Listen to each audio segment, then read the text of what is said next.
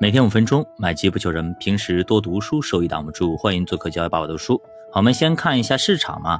其实昨天呢，市场的反弹力度非常的强，呃，没有延续前天那种走势被砸下来啊。但是很可惜啊，最后没有形成完全的反包。但是呢，差这么一点点呢，应该问题不是特别大，说明当下监管对于市场的掌控力还是相当强的。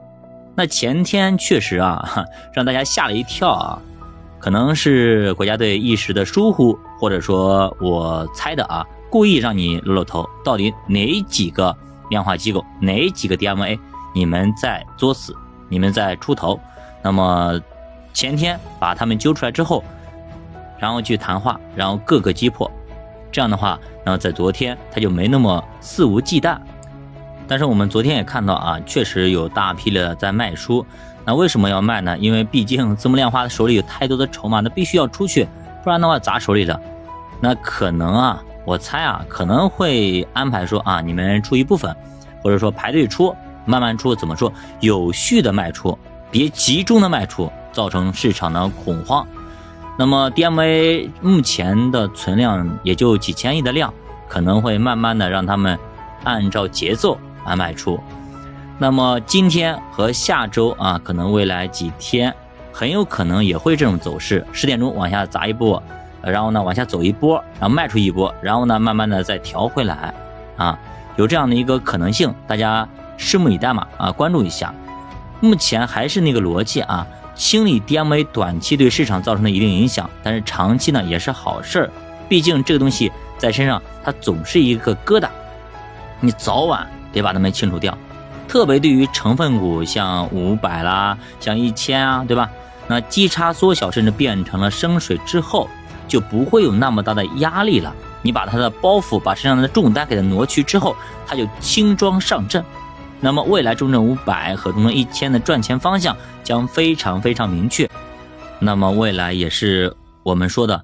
成长板块将会是一个非常大的一个方向的一个利好的这样的一个板块啊，大家可以关注。你像五百指数已经震荡了十年了啊，二零一五年那一波啊，它涨了四倍多。那一轮是移动互联网浪潮之下，科技创新带动的这样的一个波动，叠加市场的外延式的并购打开，所以造成了 TMT 的大牛市啊，像软件啦、硬件啦、消费电子啊，可以说是就是十倍牛股啊，比比皆是。当年创业板涨的是更多啊，那个时候创业板也是 TMT 逻辑，跟现在的轨结构呢不太一样。那么咱们这一次的 Server 的出现，OpenAI 的这种产业革命的带头啊，也是 TMT 明显受益。像半导体对吧？昨天也是重大利好传闻叠加当下监管对于做空力量的打压和调整嘛，打掉了很多很多的这种做空力量。十分有望复制二零一三年和二零一五年那样的行情，而且这个风格也跟国家的大科技创新是不谋而合的啊，与世界科技产业革命的大浪潮也是一致的，所以还是值得期待的。你像 OpenAI 它的涨幅那么的天一样的涨幅，对吧？所以呢，这一次这种人工智能产业革命啊将会爆发，那么引领者毋庸置疑还是美国啊，因为毕竟中国的也只能够。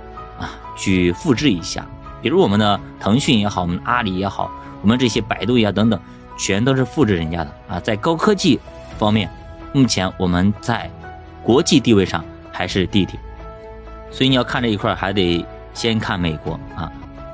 那很多朋友听完之后说啊，那我要不要重仓成长啊，重仓科技等等啊？我倒是不建议，因为你对这东西你不懂，就不要去做啊。如果你特别的懂，我也不建议你。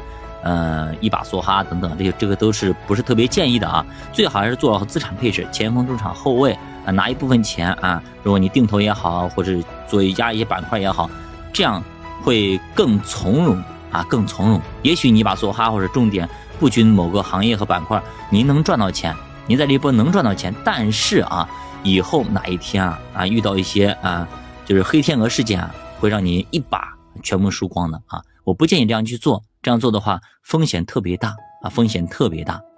不是有句老话叫“稳住才能打粮食”吗？稳稳健健，一步一个脚印的往前走，这样不至于说，啊，就来回的窜来窜去，没必要啊。我们宁愿去做那个，呃，主人，也不愿意去做那个上蹿下跳、前后乱跑的那个小狗。因为跑来跑去也特别的累，也没必要。目前还是建议大家均衡啊配置啊，均衡配置啊，六比四都差不多了啊，六比四差不多了。如果你想要系统的学习投资，系统的学习如何资产配置，那也欢迎加入主播新米团，因为主播新米团还有五天的限时特惠的这样的一个活动，那也是致敬咱们 A 股牛市开动。